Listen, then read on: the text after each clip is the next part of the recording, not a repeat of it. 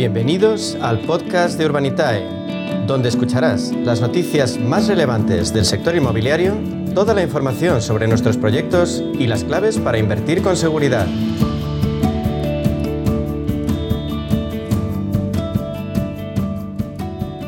Tenemos hoy con nosotros a Diego Bestar, CEO de Urbanitae. ¿Qué tal estás, Diego? ¿Qué tal, Jaime? Encantado de estar aquí. Gracias por venir. Ya, vamos, yo ya sabes que soy fan de este podcast desde hace años. Ya el otro día cuando me escribiste dije, joder, ya, ya, te- ya Ya- iba a ser yo hora. el que te lo pidiera. O sea, que estaba aparte, esperando ahí. aparte está vuestra publi al inicio de muchos Sí, podcasts. sí, sí, sí. Es lo que estaba pensando, es probablemente la publi más, eh, que, más, que más ponemos. Por cierto, eh, para la audiencia que se sepa que esa publi, por supuesto, no es, no es remunerada. Para las participadas de Cafán, que quieran, porque alguna de ellas todavía no nos ha hecho ninguna cuña. No, nos que- llegan muchas veces, sí que llegan peticiones de empresas que no tienen nada que ver con CAE. Oye, me quiero patrocinar en el podcast. Eso pasa bastantes veces. Pues no. Pues siempre decimos que está cerrado. Es, un perk. Eso. Eso es. Oye, Diego, para conocerte un poquito a ti antes de entrar en, en temas de Urbanitae, cuenta un poco cuál es tu historia y cómo llegas a, a fundar esto. Vale, genial. Pues eh, a ver, quizás por dónde empezar. Yo suelo empezar por, por contar que, eh, aunque tengo acento español y parece que soy aquí autóctono, la verdad es que me he criado entre dos países. Eh, con nueve añitos me fui a, a vivir a Estados Unidos, eh, a Miami. No me fui yo solo, me fui con mi familia, con mis padres, mis hermanos. ¿Cuánto tiempo? Con, con nueve añitos me fui para allá. Eh, y la verdad es que me crié básicamente en, en Estados Unidos, salvo dos añitos que volvimos para acá entre los 14 y los 16 años, pero fue un colegio americano, pues la verdad es que estuve en Estados Unidos desde los 9 hasta los, hasta los 24, que me casé como buen americano eh, muy joven y me vine, me vine a España a, a vivir. Ah, de ahí tu acento inglés, entonces. De ahí me acento, sí. La gente cuando me habla, me escucha hablar en, en inglés piensan que soy americano y, y, bueno, al final pues no, tengo, tengo sangre y raíces españolas. Y bueno, ya llevo aquí en España desde hace ya pues 14 años que me vine, o sea que cuando vine me costaba al principio eh, volver a hablar español así de forma profesional, sobre todo en las entrevistas pedía que me hablaran en, en inglés si podía ser, pero ya estoy, ya estoy aclimatado al 100%. Y, y nada, la verdad es que, eh, bueno, estoy aquí sentado por, por eh, mi trayectoria en el, en el sector fintech principalmente, ¿no? que es donde, donde entré a, a trabajar en, en el mundo startupero hace ya, mm, pues hace ya siete añitos, seis, siete añitos que empecé a trabajar en, en Spotcap. De hecho, tú y yo nos conocemos de, de mi época en Spotcap. Que eso era de Rocket, ¿no? Sí, sí, sí, fue, joder, empecé a- en el mundo startupero con, la, con droga dura, como aquel que dice, ¿no? Con, con Rocket Internet. Tenía algo de pelo cuando empecé eh, a trabajar en, en, en Spotcap. Ahora poco, ¿eh? No lo veis, pero... Ahora poco, ahora, ahora me brilla, me brilla la calva. Pero, pero sí, la verdad es que empecé en el mundo fintech por allá por el 2014. Eh, abríamos todas las entrevistas y todos los, bueno, podcasts habían pocos, pero todas las, eh, las entrevistas y las ponencias explicando lo que era el fintech, ¿no? Eh, y esto ya en el 14, o sea, os podéis imaginar que, que esto estaba en España por lo menos bastante, bastante incipiente. Y, y bueno, Spotcap eh, era una, una plataforma de financiación alternativa para pymes que básicamente pues cogíamos pasta propia, con capital propio, y se la prestábamos a, pymes con un algoritmo que teníamos de análisis crediticio, que era la verdad bastante, bastante potente, que básicamente nos decía en cuestión de minutos, enchufándonos a las cuentas de banco de las pymes, eh, pues el, credit worthiness, ¿no? cuánto le podíamos prestar a una, a una pyme en cuestión de, de minutos. Y eran líneas de crédito que iban hasta los 100.000 euros. Eh, y esto lo montamos con Rocket desde, desde Berlín, desde la sede. Y curiosamente el primer país de lanzamiento de, de, de Spotcap fue, fue aquí en España. ¿no? Yo entré como director de ventas para montar todo lo que era el go-to-market y, y, y, bueno, pues el equipo de ventas y cómo íbamos a llegar al mercado. Y a los dos meses me pidieron que me hiciera cargo del país y, y que me encargara de lanzarlo y, montarlo. Y así fue, la verdad es que, bueno, muy a los Rocket. ¿no? Levantamos en primera ronda, creo que fueron 14 millones de euros. Más esto era la época gorda de Rocket, ¿no? O sea, Sí, la sí. época dura. Bueno, dura, Totalmente. dura en el sentido de que estaban en todos lados. Sí, además, eh, eh, claro, ellos afrontaron el montar una fintech como si fuera Zalando, es decir, como si estuviéramos vendiendo zapatos. Y la verdad es que eh, montaron tres fintechs, una de ellas éramos nosotros, todas en el lending space, y mm, una de ellas la, la vendieron, otra de ellas fracasó y otra de ellas, que es Spotcap, pues eh, sigue por ahí todavía dando, Ah, sigue dando guerra.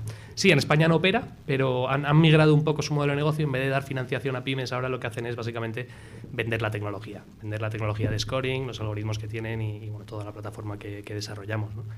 Pero, pero bueno, fue una experiencia brutal. ¿eh? O sea, yo la verdad es que el modelo Rocket aprendí un montón.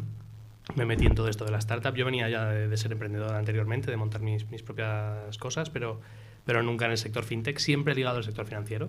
Yo me gradué de, de- de economía y, y finanzas en Estados Unidos Y, y, bueno, pues así empecé en el mundillo este de la startup. Oye, Diego, como esto suele ser un, un, un algo en el que buscamos eh, que la gente eh, nos cuente aprendizajes que haya podido tener, eh, seguro que en un mundo eh, como el de Rocket, en el que se levantaba mucha pasta y en el que al principio a lo mejor importaban menos algunas cosas y otras más, eh, y que se puede parecer en algunos, en algunos puntos a la situación actual de, de muchas rondas y demás, eh, de algunas compañías, ¿qué cosas eh, has aprendido, eh, aprendiste en ese momento que, que dices esto?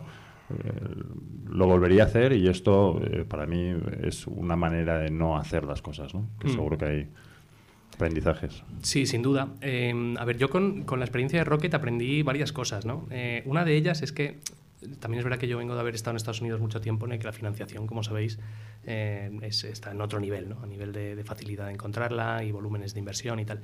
Pero mm, lo que sí que me di cuenta es que es verdad eso de que el dinero en realidad eh, no es eh, lo más importante a la hora de lanzar una empresa, sin duda, ¿no?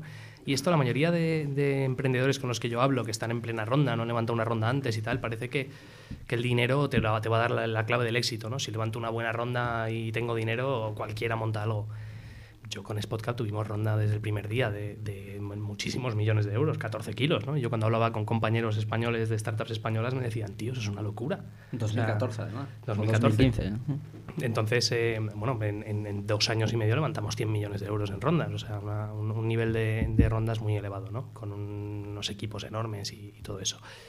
Pero es verdad que al final el dinero no te garantiza absolutamente nada. Sin el dinero es muy difícil hacer cualquier cosa, ¿no? Pero, pero, pero vamos, eh, no es lo más, lo más complicado. Y luego, como dices tú ahora, ¿no? En entornos como el actual, en el que hay mucho dinero en el mercado, hay, bueno, pues eh, las, eh, lo que son los fondos como vosotros, pues estáis muchísimo más profesionalizados, hay más, más acceso a financiación, pues yo creo que la clave está en, en- sobre todo en el equipo, ¿no? Y eso lo aprendí allí muy, muy claramente.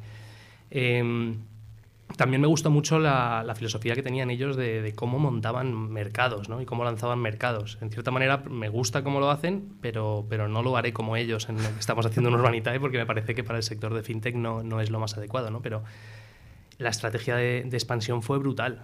Yo empecé, montamos esto en septiembre del 2014 y para diciembre estábamos lanzando en Holanda, dos meses después estábamos en Australia, eh, Nueva Zelanda, preparando el lanzamiento en UK, que eso era pues, irte a otra liga totalmente. O sea, en, en menos de un año ya teníamos lanzados un montón de países que luego se vio que, claro, eh, eso igual lo puedes hacer vendiendo zapatos, como hacían con Zalando, que Zalando es un monstruo, ¿eh? pero, pero con el tema fintech es más complejo, porque al final pues, eh, es un tema financiero, está regulado en algunos mercados, en otros no. Eh, y, cada empresa, a la hora de analizar los fundamentals de las empresas, pues es muy distinto. Explícale un alemán que una empresa española que solo que factura en realidad, yo qué sé, 10 kilos, en realidad en las cuentas bancarias solo se ven dos y medio, pero que es hipersolvente, porque la manera de gestionar las cosas en España es distinta a la alemana, ¿no? Pues eso eh, era, era difícil lanzar en tantos países a la vez y yo creo que, eh, se pegaron una buena leche con, con otras startups que montaron el sector fintech por esto, ¿no? Porque plantearon el abrir mercados a toda leche, corre, corre, corre, corre, si se mueren, se mueren y les cortan las patas y ya está, eh, y, y- y llega, ¿no? Y al final, pues eh, bueno, el sector fintech tiene, eh, tiene más complejidades. Eh, pero a partir de ahí es verdad que conceptualmente la manera que teníamos de, buscar otros mercados tenía mucho sentido. O sea, tú hacías un estudio de mercado, decías, oye, me apetecen estos siete países. Me he basado en estos principales KPIs, eh, estos siete países lo cumplen y, y la manera de lanzar mercados era sobre todo buscar un country manager que, del que te fiaras como si fuera el CEO de la empresa, básicamente. Eh, y tú cuando encontraras ese country manager lanzabas ese país. Mientras tanto, eh, te quedabas quieto, ¿no? Eh, y una vez que, que encontrabas ese country manager, ese país, les dabas plena, plena libertad para montar eh, y, a toda leche, ¿no? A, montar muy, muy rápido la, la empresa allí. Eh, y Que era bueno, sobre todo gente que venía del mundo de la consultoría, ¿no? Sí, eran rubios altos con nombres alemanes principalmente, menos un calvo medio bajito ibérico que ficharon por aquí. Pero, pero sí, la verdad es que tienen un perfil además muy específico, ¿no? Suelen ser, tiran mucho de, de los mismos caladeros, muchos Goldman, muchos eh, bueno, de, de consultorías, y suelen ser dos fundadores, hombres, eh, alemanes, y, y a partir de ahí pues ya montan la sede en Berlín. Teníamos toda la- todo lo que era el equipo de desarrollo, eh, de tecnología y de todo eso lo teníamos en Berlín, centralizado. Creo que eran unos 30, 40 desarrolladores desde el primer día. Esta es otra cosa, ¿no? Yo cuando me, cuentan, me preguntan lo de Rocket, yo siempre les digo, mira, Rocket te da un, pastizal para arrancar, ¿no? 14 kilos. Pero más importante que eso es que el primer día, te ponen una oficina en, en el edificio que tienen allí y el primer día tienes en la puerta de tu, la que va a ser tu oficina eh, una cola de 15, 20 desarrolladores listos para entrar a trabajar en tu empresa. Yo mañana te doy 14 millones de euros y te cuesta muchísimo encontrar esos 20 desarrolladores para arrancar la empresa en, en los próximos meses, por mucho dinero que tengas. Entonces, eso también es verdad que a nivel de aceleración, Rocket en ese sentido aportó un montón. Eh, y a partir de ahí, cuando estos desarrolladores, la gente de, de recursos humanos también que te, que te presta Rocket y todo esto, eh, están contigo durante un tiempo y a partir de, ese momento tú les haces una oferta como si fuera un, recruiting más y si quieren quedarse con la empresa se quedan, si no, vuelven al pool de Rocket y se van a otra startup que estén montando. O sea, tienen un sistema bastante, bastante curioso. Y ahí la verdad es que aprendí un montón y, y bueno, sí me quedé con las ganas de montar algo desde aquí, desde Madrid. O sea, yo la verdad es que creo que en España, quizás ahora ya menos, pero, pero por aquel entonces, y todavía queda de esto, tenemos cierto complejo. O sea, cuando algo es alemán o es inglés o es, es, americano, es como, ostras, mira, es que estos tienen sede en Londres o tienen sede en, en Berlín o en Nueva York. ¿Y qué? O sea, yo me he criado en Estados Unidos, he trabajado con alemanes y al final no, son ni más bonitos, ni mejores, ni, ni, ni, más inteligentes que lo que tenemos aquí. Y siempre me quedaron las ganas de montar algo desde aquí y no, y no estar siempre lidiando con, con extranjeros, porque en España pienso que podemos hacer enormes cosas, ¿no? Pero has montado una cosa que no tiene nada que ver, por, por lo menos en el enfoque, ¿no? No, no tiene nada. Las rondas, hay muchas cosas que son distintas, ¿no? Lo que, está, sí. lo que has montado. Sí. Cuéntanos también la historia de por qué, por qué Urbanitae y cómo lo ideáis. ¿Y qué es Urbanitae? ¿Y qué es? Claro que sí. Pues mira, Urbanitae es, eh, es una plataforma de, de, inversión o de financiación participativa, crowdfunding, una plataforma de crowdfunding inmobiliario que invierte eh, o permite que el pequeño y mediano inversor eh, inviertan en grandes proyectos inmobiliarios. Entonces la idea siempre fue pues traer la inversión profesional inmobiliaria al pequeño y mediano inversor, a cualquiera que tuviera 500 euros que pudiera invertir pues, en, grandes edificios. ¿no? Conceptualmente es, uno va caminando por la calle, ve un edificio con la típica lona de lo ha comprado X grupo y dice, joder, como que este edificio es un filón. ¿no? Y esto me pasaba mucho, lo, conceptualmente me pasaba cuando, cuando pasaba todos los días por delante de, del edificio que hay en, en Plaza de España que estuvo cerrado, yo no sé si 8 o 9 años. Arriba. Y yo decía, joder, con lo que cuesta alquilar un local en cualquier zona de Madrid, o una oficina o lo que sea, y esto aquí, ¿cuántos metros cuadrados hay aquí cerrados, no? Eh, pensando, oye, si juntamos a toda la gente que pasa por aquí todos los días, entre todos, con mil eurillos, cinco mil, diez mil, los que tengan, nos compramos el edificio y lo ponemos en marcha, ¿no? Eh, bueno, pues es un poco conceptualmente eso, juntar a muchos para entre todos pues tener músculo financiero para poder invertir eh, de forma profesional en, activos y sobre todo diversificar y tener activos singulares. Y, bueno, pues esto lo montamos en el 17. Al final eh, lo que vimos es que había una oportunidad de mercado tremenda, eh, vimos que las cosas no se estaban haciendo del todo como, como pensábamos que se podían hacer, que se podían hacer de una forma mucho más profesional y, y trayendo una tipología de activo más profesional, eh, montar... ¿A qué lo llamas más profesional en cuanto a sí. activo? Pues lo que se venía haciendo en el crowdfunding hasta la fecha, que era muy incipiente todavía, ¿eh? pero lo que se venía haciendo sobre todo era comprar, reformar y vender pisos.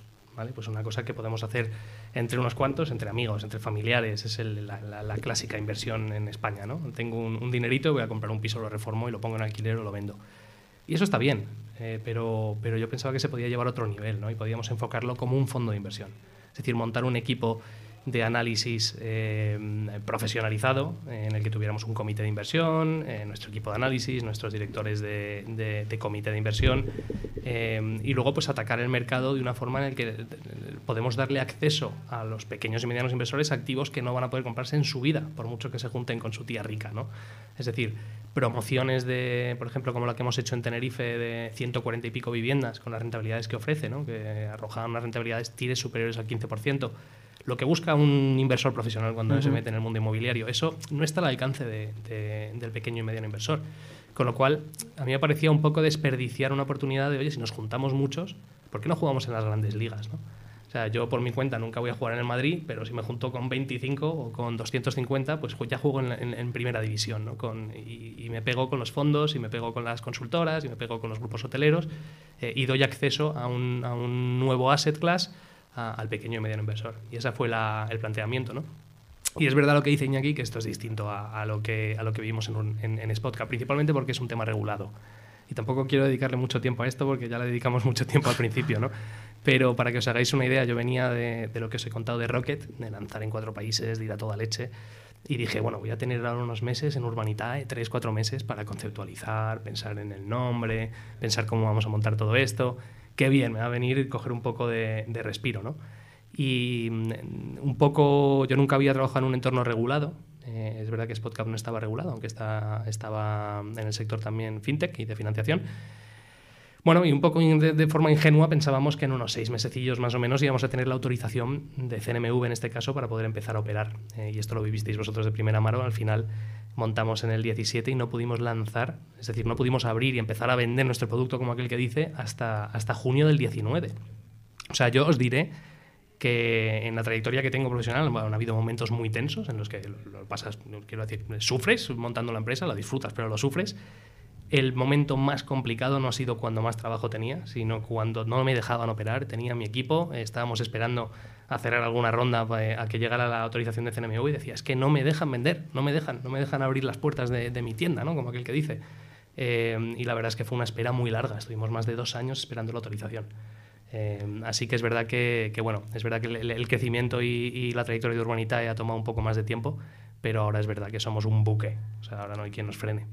Pero, pero yo sí diría, eh, Diego, que lo que se puede ver como una problemática dentro de la dentro de la, del momento en el que se montó viene por dos viene por una cosa y tiene y tiene una consecuencia no aquí parece que el entrevistado soy yo no eh, viene como consecuencia que queréis hacer las cosas bien uh -huh. tenéis competidores que desde el primer momento no han hecho las cosas bien y que han, y que, y que han tenido problemas que no, no, no, los digo yo sino que salen salen en prensa y, y demás por, por en un mercado regulado a lo mejor no hacer las cosas en los como se deben hacer. Eh, y dos eh, genera una barrera de entrada posteriori, ¿no? Es, es decir, que ya no es solo que ya tengas mucha gente invirtiendo, muchos proyectos, tal, sino que, que, quien se quiera meter en esto, pues a día de hoy, si lo quiere hacer bien, tiene, tiene, tiene una problemática, ¿no? O sea, que, que esto, esto es esto también es, es algo que a posteriori se, ve, se, se, se, puede ver como bueno. Sí, totalmente. Yo, de hecho, vaya por delante que estoy totalmente de acuerdo en que, que con, la, con, que estemos regulados. O sea, me parece que es lógico y, y, que tenemos que estarlo. La barrera de entrada, ahora que ya la hemos... Eh, eh, superado es brutal para cualquiera que quiera entrar a, jugar. Y, al final sí, es, eh, también tener el sello de que estamos autorizados y supervisados por CNMV para nuestra actividad, que es en cierta manera pues el publicar activos donde la gente invierte, pues debería darle cierta tranquilidad a los inversores también, ¿no? De que se están siguiendo unas normas, de que tenemos un supervisor que nos mira con lupa, y con lupa es con lupa, nos mira todo lo que hacemos, toda la, cada inversión que entra en cada proyecto está supervisada por CNMV, pues eso debería darle cierta tranquilidad a la, base inversora, ¿no? De decir, oye, esta gente pues tiene un árbitro encima que está, está velando por los intereses de todo el mundo. Mm. Y, además habéis tenido un ángulo también bastante distinto. A mí cuando la gente me pregunta... Eh, eh, ¿Por qué Urbanitae eh, tardó en carburar? Yo creo que tardó en carburar por dos cosas, ¿no? Una por lo que dices, pero también la segunda porque desde el primer momento habéis pensado que teníais que buscar menos oportunidades mejores, ¿no? Sí. Eh, podíais, haber, podíais haber dicho, bueno, no, voy a buscar oportunidades que la gente le deje, yo que sé, un 3, 4, 5%, eh, y a lo mejor que, que tengamos menos controlado eh, los riesgos para el inversor, ¿no? Siempre hay riesgos, ¿no? Y, y, y esto todo el mundo lo sabe, pero yo creo que habéis elegido eh, otro tipo de otro tipo de, de, operación para que al final desde el primer momento el cliente eh, el inversor eh, esté contento con lo que invierte y también un poco más cubierto y, y repita, ¿no? Pues, y, y, eso, sí. y eso desde el punto de vista nuestro como inversor, pues también es un segundo freno, pero a posteriori también lo ves como bueno, ¿no? Oye, joder, es que encima hacen pocas operaciones, ya, pero ¿por qué hacen pocas operaciones? Bueno, pues hacen pocas operaciones también porque están buscando eh, no el solomillo, sino el 5J, ¿no? Es decir, aquella, aquella operación que es buena en cuanto a eh, rentabilidad financiera, pero también es buena por, por porque intentar en la medida por lo, de lo posible que los riesgos estén, estén, estén menores. ¿no? Parezco yo el cofundador de, de pero yo sí. como inversor sí que lo hemos visto, a pesar de que durante un tiempo siempre decíamos, joder, sí, fenomenal, pero va muy despacio. ¿no? Aquí sí. el fake it until you make it no vale, ¿no? y habéis tomado una, una, una, una opción distinta. Sí, la verdad, totalmente, vamos, lo estás vendiendo genial. Eh, pero es así, es así. Nosotros, y lo, habéis vivido vosotros, se ve, eh, vosotros lo veis directamente y nosotros, imaginaros internamente incluso más, que la demanda que tenemos ahora mismo de, por el lado de los inversores que tenemos en Urbanita es gigante. Es decir, estamos publicando proyectos y se cierran en cuestión de segundos, en cuestión de segundos, ¿no? Y se queda fuera pues más de la mitad de la gente que, que le hubiera gustado invertir. Eh, con lo cual tú tienes en un marketplace en el que tienes dos lados, ¿no? Tienes el demand y el supply. El demand en este caso son los inversores y el supply en este caso son los, proyectos inmobiliarios. Dices, joder, si tienes tantos clientes que quieren comprar tu producto, saca más producto. Y nosotros en esto, eh, yo he intentado, en cierta manera, y esto lo aprendí del sector crediticio en mi anterior vida, eh, separar mucho los, los dos lados, ¿no? separar mucho los dos lados en el sentido de que no nos influya a la hora de tomar decisiones de si subo o no subo un proyecto a la plataforma, el hecho de que sé que lo voy a financiar en cuestión de segundos o, que tengo mucha demanda embotellada y tengo que producir. ¿no? Al final, la, decisión del comité de inversión a la hora de, buscar un proyecto, de subirlo y de, decidir, oye, este proyecto tiene sentido, vamos a subirlo, no tiene que estar influenciada por esa presión. Y, aquí lo hemos mantenido a rajatabla, incluso en momentos en, que, en los que decías, joder, este mes no subo un proyecto. Eh, pues hemos tenido algún mes en el que no subimos ni un solo proyecto, un solo mes, ¿eh? también se ha dicho. Eh, y fue en pleno COVID cuando todos los parámetros estaban un poco en el aire. Pero pero bueno, sí es verdad que en la mayor parte de los días del mes no hay proyectos publicados. Esto es por dos razones. Uno, porque somos muy selectivos a la hora de, elegir los proyectos correctamente. Y dos, porque al final, pues al ser tan selectivos, los proyectos han funcionado muy bien la gente repite, la gente recomienda, eh, está creciendo mucho la base inversora, con lo cual pues hay tanto hype y tanta demanda eh, por el lado del inversor que cuando subimos un proyecto nos dura un minuto eh, o diez minutos o lo que sea, ¿no? pero muy poquito tiempo. Y, bueno, pues al final la dinámica de urbanidad se ha convertido en algo que nunca pensamos, ¿no? De subo una cosa, está cerrada al instante y tengo que, tengo que seguir buscando y seguir buscando. Em, también es verdad que ha cambiado mucho, ¿no? porque al, principio no teníamos capacidad eh, casi de financiación, hacíamos proyectos que ya para el momento eran grandes, es decir, proyectos de 300, 400, 500 mil euros. Eh, ahora ya hemos hecho varios proyectos que, rozan el límite que marca CNMV de 5 millones, ¿no? con lo cual nos permite hacer, seguir haciendo pocos proyectos muy, muy buenos, de muy buena calidad, pero cada vez más grandes. ¿no? Em, y, en eso estamos. Este año, pues eh, para el 2022 esperamos hacer rozar ya cifras de 100 millones de euros financiados en un año, que yo creo que es histórico para cualquier plataforma, no solo en España, sino ya a nivel europeo son números muy importantes, ¿no? O sea que, tenemos una previsión muy, muy potente. Diego, has, pasado antes eh, por encima de la creación de, los dos lados de un marketplace, ¿no? Y seguro que aquí hay gente que, no ha creado un marketplace o que está en ello, eh, que, puede tener dudas de, pues lo que dicen siempre, ¿no? Joder, ¿con qué empiezo, no? Parece que siempre siempre hay una de las dos patas eh, que te falla, ¿no? Que, ¿Cómo se crea esto, no? ¿Qué, qué cosas crees que son importantes? De, que cómo actúas tú cada vez que te falla uno de los lados. Eh, es verdad que tienes menos problemas siempre con el con, con, los inversores, ¿no? Pero, pero ¿cómo lo hicisteis al principio? ¿Cómo fue evolucionando? Sí. Pues a ver, cada marketplace es muy distinto, ¿no? Yo creo que hay marketplaces en el que un lado fomenta al otro y viceversa. O sea, en Wallapop, pues yo conocí Wallapop porque quise vender algo, pero luego en Wallapop he comprado cosas, ¿no? Eh, al final, un lado del marketplace crece y el otro se fomenta también por el otro lado y eso es, pues, la leche, ¿no? Puedes explotar de repente y, y crece exponencialmente. Luego están los, curated marketplaces como el nuestro, en el que en gran parte el valor añadido de Urbanita es esa capacidad que tenemos de filtrar y de subir cosas que al final la gente se fía de nuestro criterio ¿no? Eh, y acaba diciendo, oye, pues si está en Urbanita es porque es bueno y lo compro. Eh, entonces, en ese sentido, pues al final la manera de afrontar Urbanitae eh, fue siendo claros en el que esto iba a ser un curated marketplace, teniendo eso claro, decir, ok, vamos a intentar resolver el lado del demand, el lado de lo que es el inversor, para enfocar, una vez que tengamos eso resuelto, como aquel que dice, y ahora hablamos de eso, eh, enfocar lo que es la, misión de Urbanita en, ser un experto en recibir, filtrar y subir proyectos cojonudos del mercado. ¿no? Entonces, el lado del demand, eh, eh, ¿cómo, se resuelve ese? ¿no? ¿Cómo se resuelve que la gente quiera comprar tus proyectos? Al final es un tema de marketing principalmente. Es decir, cuando uno tiene la fórmula mágica de marketing en el que los unit economics, pues un lead te cuesta menos de lo que te genera en su vida, del ciclo de vida como cliente, pues ya tienes la, fórmula mágica y teóricamente si pudieras escalar eso a, infinito, pues tendrías clientes infinitos y sería siempre rentable, ¿no? Y, esa cifra la conseguimos relativamente, o sea, esa fórmula mágica como aquel, que dice la conseguimos relativamente rápido. Porque cuando Eh, dices marketing, Diego, ¿a qué te refieres en concreto? Marketing, pues a captación de, de leads online, marketing online, branding, eh, bueno, un poco todo lo que, lo que conlleva la captación, de la compra, como aquel que dice, de un cliente. Traer un lead. Y esto puede ser pues desde un banner en algún sitio, o a, a campañas de Facebook, a programas de Member Get Member, por ejemplo, que, que- que también Yo funcionan soy el bien. mayor referidor de la compañía. Esto es verdad. o uno de ellos. Yo lo, yo lo preguntaba porque otra cosa que yo tengo la sensación de que habéis hecho, sé que habéis hecho bastante y seguís haciendo, o sea, no es solo marketing de captación puro. CPC, CPLs y demás, sino también le habéis dado mucha importancia al tema de comunicación y branding. Sí, sí, la verdad es que, a ver, nosotros, yo desde el principio lo que tuve claro también es que aquí lo que teníamos que hacer es ganar, ganar credibilidad. Confianza. Para, para captar a ese inversor, al final estamos lidiando con los ahorros de la gente. Es decir, esta persona se va a fiar de que yo he hecho mi trabajo lo suficientemente bien como para decirme, toma, coge mi dinero y no, no lo pierdas, por favor.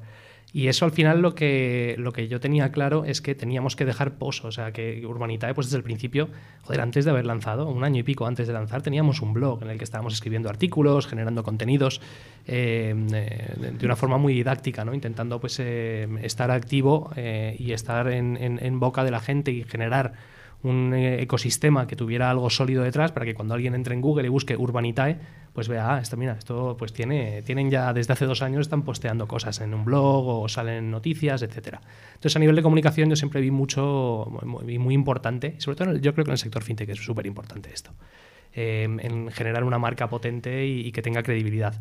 Y una vez que tienes esa credibilidad y tienes un equipo de marketing cojonudo como el que tenemos, que, busca y desarrolla esa fórmula mágica del marketing, como aquel que, dice, pues el lado del demand, a ver, es fácil decirlo ahora, ya lo tenemos medio resuelto, ¿no? Pero nunca está resuelto en un marketplace, siempre, siempre tienes desequilibrios, ¿no? Pero es verdad que desde hace, os diría, de 6 a 12 meses, desde principios del 21, ya empezamos a ver que el demand era casi, casi, vamos, eh, para, para cubrir todo lo que pudiéramos generar de supply. Y luego entra la gran pregunta, ¿no? Oye, si tienes tanto demand, si el demand es cuasi, cuasi infinito, ¿cómo vas a generar suficiente supply para crecer rápido, ¿no? Y aquí está lo que hablábamos antes. O sea, nuestra gran misión ahora mismo es gestionar eso, gestionar esa demanda, seguir creciendo de forma, de forma mm, potente, porque tenemos pensado seguir creciendo muy, muy potentemente, eh, pero sin cargarnos esa base y sin cargarnos esa confianza que ha depositado el inversor en nosotros. ¿no? Y esto pasa pues, por, por seguir siendo muy rigurosos a la hora de analizar proyectos, generar otras vías de negocio alternativas. Ahora mismo estamos muy enfocados en promoción de obra nueva, sobre todo residencial, y esto da rentabilidades muy, muy buenas. Pero, pero también hay mercado para cosas más conservadoras, ¿no? Activos en alquiler, por ejemplo. Yo la verdad es que estoy bastante obsesionado con desarrollar ur- urbanita y rentas este año eh, y empezar a, meter más activos en alquiler, que igual con un cuatro y pico, cinco y pico anual eh, neto para el inversor en, alquileres, pues es, es suficiente, ¿no? Y, y ahí el inversor, pues también podemos captar un inversor más, más conservador. Bueno, pasa por mantener ese, ese, mm, esa rigurosidad a la hora de analizar cosas, pero, pero ir subiendo cada vez más proyectos y, y variar un poco en, el- en la tipología del activo. Y explica un poco, Diego, cómo funciona, o sea, cuáles son las dinámicas que hay en el lado del supply, o sea, qué problema le estáis solucionando a las promotoras o a las empresas inmobiliarias y por qué les interesa sacar estos, estos inmuebles con vosotros, estas, estas promociones. Pues yo te diré que este, esta pregunta es la más potente de Urbanitae. O sea, ¿por qué funciona Urbanitae? Aparte de que tienes del lado inversor, que, es dime obvio. tú dónde metes el dinero que te dé unas rentabilidades con un activo real. Es decir, porque un, un proyecto puede ir, puede ir mal, lógicamente, ¿no?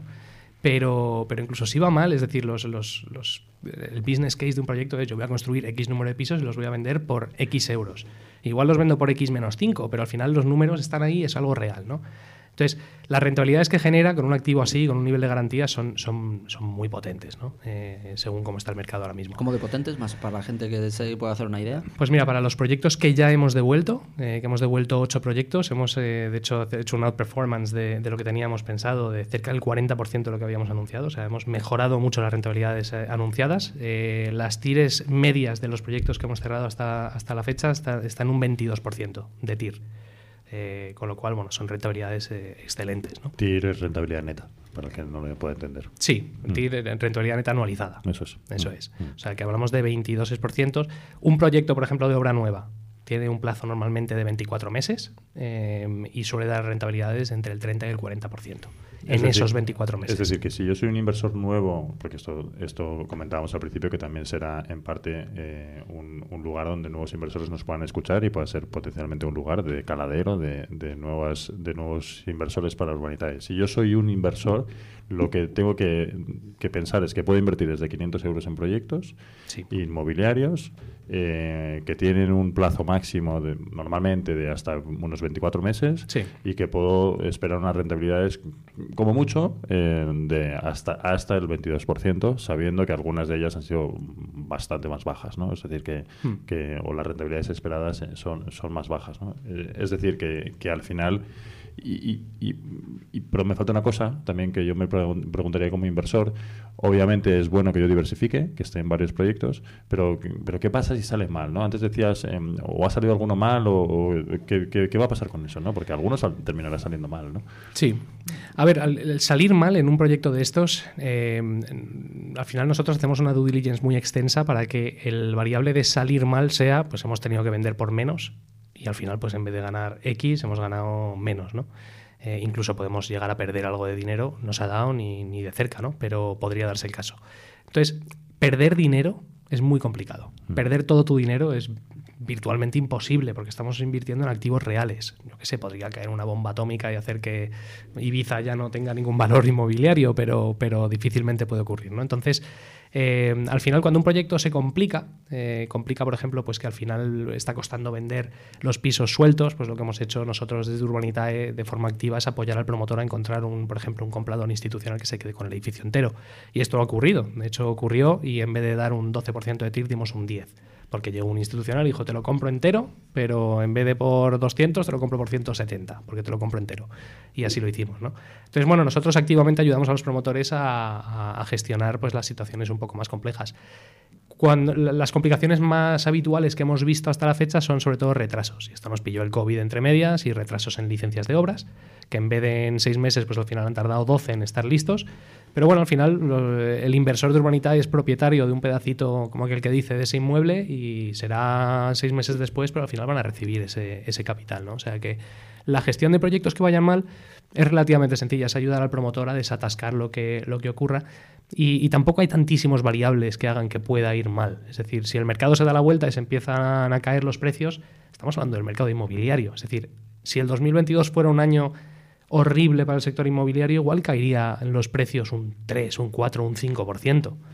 Eh, claro, si lo comparas con otros sectores, el sector financiero, la, bolsa, el Bitcoin, eh, quiero decir, son, son estabilidades. De hecho, bueno, sabéis que acabamos de hacer una campaña offline que dice más vale ladrillo en mano que cripto volando, ¿no? Hay gente que se ha disgustado. ¿no?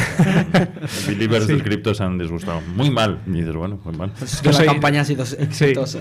Yo soy, yo La soy fan. tuiteaban ¿eh? Yo decía, Sí, joder, sí, está muy bien, has conseguido justo lo que quería la eso. compañía, que se hablase de esto. Yo soy fan del cripto, ¿eh? pero, pero bueno, esto es otra cosa, ¿no? Y siguiendo con la parte de la demanda, para Sí. la gente que nos esté escuchando, eh, Diego, o sea, al final las rentabilidades del inversor, ¿cómo las obtiene? ¿Se financian los inmuebles para su posterior venta?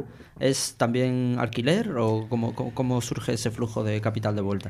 Pues lo que hemos hecho principalmente han sido proyectos de plusvalías, no de alquiler, ¿vale? Entonces lo- las ganancias que, que han recibido los inversores y que van a recibir en los proyectos que hemos hecho son principalmente eh, lo que son plusvalías sobre el capital invertido. Financia construcción, venta. Eso es. Básicamente tenemos dos modalidades. Es entras en el equity de, de- o sea, entras como propietario del activo y el día que se venda, pues te llevas la, la ganancia de tu, de, de tu parte, de la proporción que hayas aportado. Y luego tenemos la modalidad de lending, que es básicamente nos juntamos entre muchos, le damos un préstamo al promotor con un tipo de interés. Y esos son, pues, eh, dividendos, bueno, dividendos no, eh, se, se generan intereses que, que tributan a- al tipo del 25%. Y, así se gana, ¿no? Luego nos hemos quedado, hab- habéis hablado de la dinámica del supply, ¿no? Y, qué hace que Urbanitae tenga sentido. Es decir, que eso es lo más potente. El lado inversor ya lo hemos hablado y yo creo que es obvio, ¿no? Pero el lado del supply es el que es más potente porque al final el mercado es infinito. No infinito, nada infinito, pero es gigantesco, ¿no? Hablamos de que en España sigue siendo un país hiperbancarizado, en el que los promotores inmobiliarios eh, en su mayoría se financian en exclusiva con la banca. Y esto es algo bastante español, es decir, en Estados Unidos, en Reino Unido, en países anglosajones, eh, el porcentaje de la financiación alternativa, es decir, la financiación no bancaria, supera el 50%. En España no llegamos ni al 10%. Entonces, esto va a cambiar y está cambiando ya. Eh, desde que cambió la ley hipotecaria, al final los bancos lo que les está ocurriendo es que no, no tiene ningún sentido para el banco a nivel de negocio el financiar obra nueva, el entrar a los promotores y darles la financiación que necesitan para, para, para llevar a cabo una obra. Y por otro lado, los bancos no financian la compra de suelo. Entonces, si tú eres un promotor, básicamente tu materia prima es el suelo, necesitas suelos para poder construir y vender. Eh, y para tener esos suelos lo que tienes que hacer es poner, coger, sacar el dinero del bolsillo y decir, ¡pum!, aquí está. Entonces, claro, esto cualquier promotor, cada uno en su, en su capacidad, pues hay promotores que pueden tener 20 suelos, hay promotores que pueden tener dos, porque no tienen más capital. Entonces, por ese lado, tienen una, una difícil tarea, ¿no? Que es, oye, yo necesito hacer un cierto volumen de viviendas para que esto tenga sentido y para seguir creciendo como queremos todo, pero no puedo, no tengo liquidez para tener metido en un suelo X millones de euros durante tres o cuatro años, ¿no? desde que compro el suelo hasta que entrego las viviendas. Con lo cual, lo que suelen tener las grandes promotoras son socios financieros, grandes fondos que aportan parte del equity de la compra de esos suelos. Es decir, yo como promotor pongo el 30% de lo que cuesta el suelo y tengo un socio que aporta el 70%. Vale, esto está ya establecido y es alrededor del 10% del mercado, la financiación alternativa. ¿Qué ocurre? Que cada vez se está replegando más la banca y los medianos y los pequeños inversores no tienen ese socio financiero que les aporte ese capital. Es decir, las grandes promotoras, las grandísimas, tienen todos pues, un, gran fondo de inversión, un Goldman Sachs, un, fondos de inversión que aportan ese capital. Los pequeños y medianos no, van a pulmón. Y ahí hay un nicho de negocio enorme, enorme, y va a ir a más. Entonces, al final, bueno, tenemos ciertas limitaciones que marca la regulación. Por ejemplo, tenemos tickets máximos de 5 millones de euros, no podemos hacer más de 5 en un solo proyecto. Pero a partir de ahí, o sea, el límite es, Estamos hablando de cifras de estas que, te dan la vuelta a los ojos, ¿no? Dices, oye, que son cifras que ya ni se entienden. Eh, hablamos de miles de millones de euros. Hmm. ¿Y cómo ganáis dinero vosotros? Nosotros cobramos una comisión de, éxito por levantar el capital. Entonces, en los proyectos que subimos, eh, incluimos una comisión, que suele ser el 6,5% de, del dinero levantado en la plataforma. ¿Se la cobráis al supply o al demand? Bueno, en, técnicamente se la cobramos a ambos, ¿no? Al final, eh, el que paga esa comisión es el proyecto, eh, pero el que financia el proyecto son los inversores. Entonces, los inversores cuando entran en la plataforma y ven una rentabilidad, esa rentabilidad ya eh, descuenta la comisión de Urbanitae como un gasto más del propio proyecto inmobiliario. Así que nosotros cobramos de media el 6,5% de, de todo lo que levantamos y al final es un modelo muy sencillito. A la hora de hacer los budgets y de los cálculos, así como en el crediticio tienes que tener en cuenta pues, eh, si te dejan de pagar o no, es mucho más complejo. Aquí es, oye, yo he levantado tanto dinero y, me, cobro tanta comisión. O sea que por ese lado es muy sencillito. Tenemos una vía de entrada de, ingresos, que es la comisión que levantamos por éxito de, financiación. Oye, mm. eh, Diego, hay una... Em, ¿Cuál es el espectro competitivo? ¿no? Eh, no vamos a hacer publicidad de los competidores y más cuando alguno de ellos ha hecho las cosas muy mal. Eh, menos, menos, menos bonito sería hacerles, hacerles publicidad hasta diciendo su nombre. Pero lo que estás diciendo es que hay una oportunidad de mercado por varias cosas. ¿no? Una porque por las barreras de entrada, otra por otra porque porque los bancos no están muy ahí eh, otra porque los competidores alguno lo ha hecho mal y otros son pequeños o otros no o otros no existen pero pero según cambie el ciclo o según haya más mercado, puede que los competidores cambien, ¿no? ¿Has pensado en esto? que ¿Hacia dónde, hacia dónde vamos a ir? ¿no? Porque a lo mejor hoy dices, no, esto es muy bonito, pero si se meten los bancos, ¿qué pasa? ¿Por qué, ¿por qué, esto molaría más? ¿no? O quizá Urbanita se debería mover a otro momento, a otro tipo de producto. O quizá en el ciclo de mercado eh, a lo mejor no hay que hacer eh, promociones de obra nueva y hay que hacer otras cosas porque el mercado se repliega, ¿no? Porque que sé, cogemos 10 años de tendencia negativa en el mercado inmobiliario. ¿no? ¿Cómo, sí. Eh, ¿Eso en el espectro competitivo cómo, cómo aplica? Pues sí, a ver, la, a nivel de mirar a competidores, ahora mismo lo que nos fijamos principalmente ya no son plataformas de, crowdfunding, son, nos fijamos en qué hacen los fondos de inversión de financiación alternativa inmobiliaria, ¿no?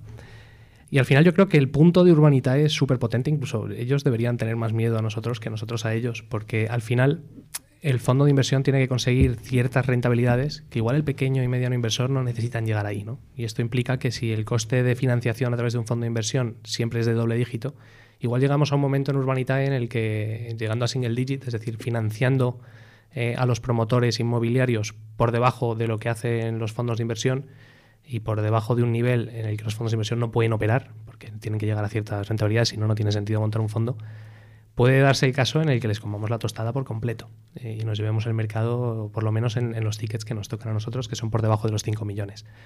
Eh, y ya estamos más o menos ahí. También, eh, es decir, todavía nos queda muchísimo por crecer y darnos a conocer. Pero mm, para tickets por debajo de los 5 millones de euros no hay prácticamente nadie haciendo deals de, equity como hacemos nosotros, ¿no? de, entrar en, el acción, en el accionariado con los, con los promotores.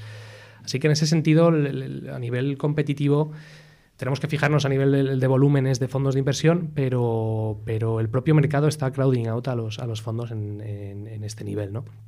Y luego a nivel de plataformas, em, es verdad que hay algunas plataformas que, lo han hecho peor. Em, pero tenemos plataformas que, que, lo están haciendo muy bien y sí es verdad que les está costando mucho crecer. Eh, les está costando mucho crecer como, como, lo hemos hecho nosotros. Para que os hagáis una idea, en el 2021, crowdfunding inmobiliario se han hecho 50 millones de euros de, financiación entre las eh, cuatro o cinco plataformas que estamos en, el espacio y Urbanitae ha hecho casi 35 de esos. ¿no? O sea que em, en el 21 la verdad es que hemos, nos hemos quedado con gran parte del mercado. No sé si es un winner takes all. Em, la verdad es que está por verse, pero, pero por ahora parece que, van por ahí los tiros. Al final lo que ocurre es que tú coges una inercia y una velocidad en la que a, los, a, las, otras plataformas les cuesta mucho hacer proyectos de más de 500.000 euros. A nosotros subir un proyecto de 500.000 euros es problemático, porque literalmente vuela ¿no? y se queda más gente fuera que dentro. Eh, entonces, por ejemplo, cerrar proyectos de 5 millones de euros, como hemos hecho nosotros, no lo puede hacer ninguna otra plataforma de crowdfunding hoy por hoy en España eh, y en Urbanita lo hacemos de forma ya casi habitual. Entonces, bueno, esa, esa, propia inercia hace que los promotores inmobiliarios pues, se fijen en el que está operando, que somos nosotros. Y, a nivel competitivo, en ese sentido, en comparación con otras plataformas, estamos muy bien posicionados. O sea que, que veremos, ¿no? Eh, pero bueno, todo, la verdad es que lo, hablábamos antes, ¿no? La dinámica del supply, que es lo, más potente que tiene Urbanita ahora mismo, el mercado está en, todos los sentidos enfocado a que haya más sitio para nosotros y, no de 100 millones al año, de mucho más. O sea, hablamos de, cantidades muy superiores a, lo que incluso tenemos pensado hacer el año que viene, que ya es muy ambicioso. Oye, Diego, eh, ¿por qué no hablas de otra cosa que yo creo que también es relevante? es algo que me corrijas, que a lo mejor consideras que no lo es, ¿no? Eh, esto también es un negocio financiero, ¿no? Y para ayudarle mi dinero a gente, eh, ya sea un banco o ya sea un lugar donde invertir, necesito nombre, ¿no? Y cuando eres una startup, crear ese nombre eh, como poco cuesta tiempo, ¿no? Eh, ¿Cómo se hace esto, no? Porque al final eh, hay que hacer, además de, oye, no, el producto que sea bueno y que eso vaya, vaya devolviendo, ¿qué, hay, hay que hacer en estas cosas, no? Porque si tú mañana creas un banco, hay una parte muy grande que tiene que ser que tiene que ser para generar esa tranquilidad a los inversores, ¿no? ¿Qué, pensamientos tienes de todo esto? O simplemente es, oye, no, con que el producto sea bueno, el tiempo nos lo dará. Mm. A ver, en cierta manera sí. Es decir, si tú tienes el mejor jamón del mercado, pues la gente, lógicamente, lo, la que pase por ahí y tenga la suerte de verlo, pues dirá, oye, qué buen, qué jamón más rico, ¿no? Pero al final hablamos de primero los early adopters, o sea, los, los, locos estos que invierten en Bitcoin hoy por hoy, pues eh, hace cuatro años eh, dijeron esto del crowdfunding inmobiliario de qué va, ¿no? Eh, los early adopters, hacerlo muy bien con ellos y, ir creciendo poco a poco. Al final tienes que crecer poco a poco porque sí, o sea, esto es un juego de credibilidad eh, y es verdad que al principio pues no tienes ninguna, porque no tienes ningún track record. Eh, al final pues pasa un poco en línea con lo que hablábamos antes con, del tema del branding, de, hacer una labor de, oye, vamos a dejar un pozo antes de incluso de lanzar, de que Urbanitae ya existe, de que está ahí. Yo creo que a la gente lo que más miedo le da es que esto sea un chiringuito que desaparece de repente, ¿no? Ah, mira, yo he invertido un dinero porque parecía muy tal y ahora ya no hay ni dónde llamar ni han desaparecido, ¿no? Eh, bueno, pues dejar claro que esto lleva ya un tiempo y que, y que, y que han ido bien las cosas, ¿no?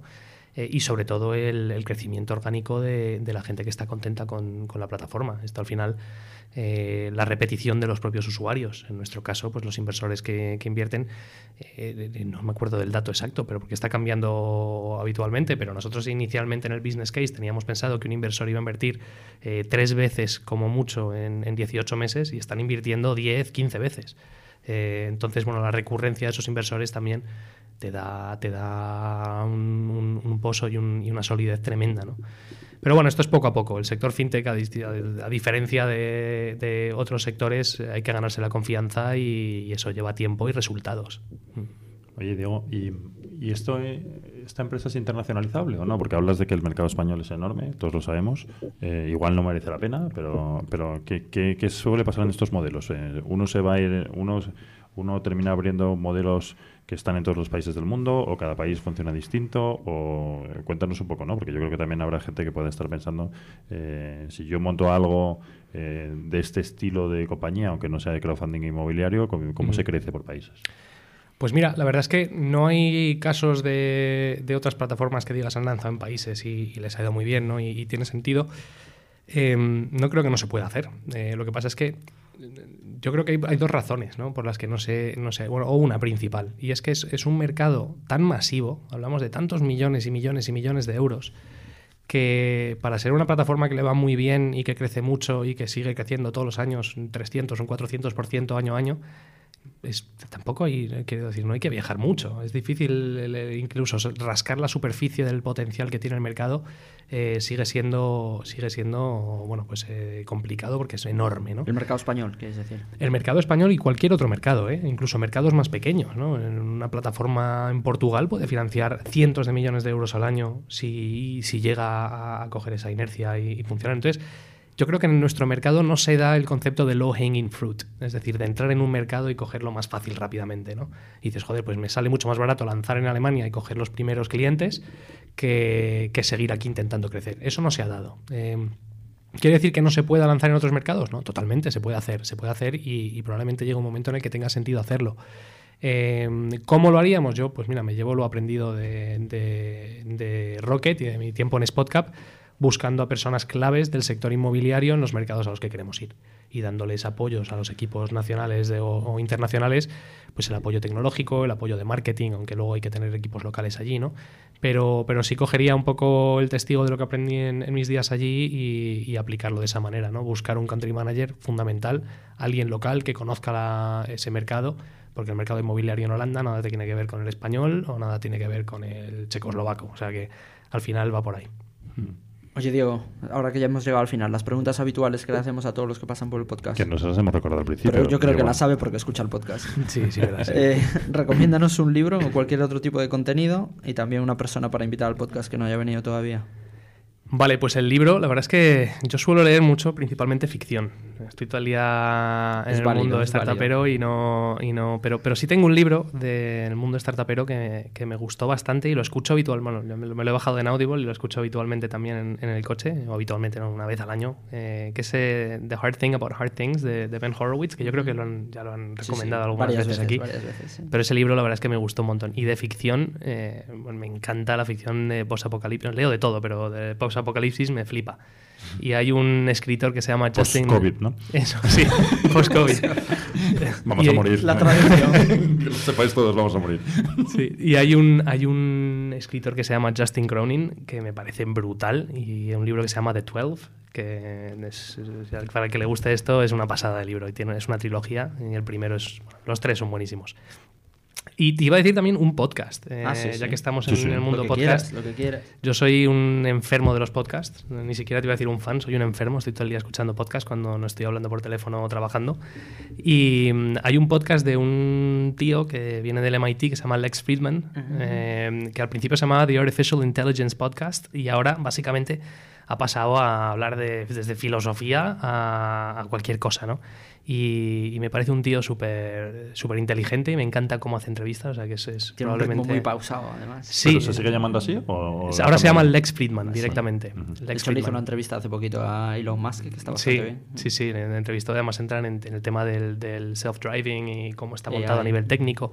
Está muy bien ese, ese podcast, muy recomendable.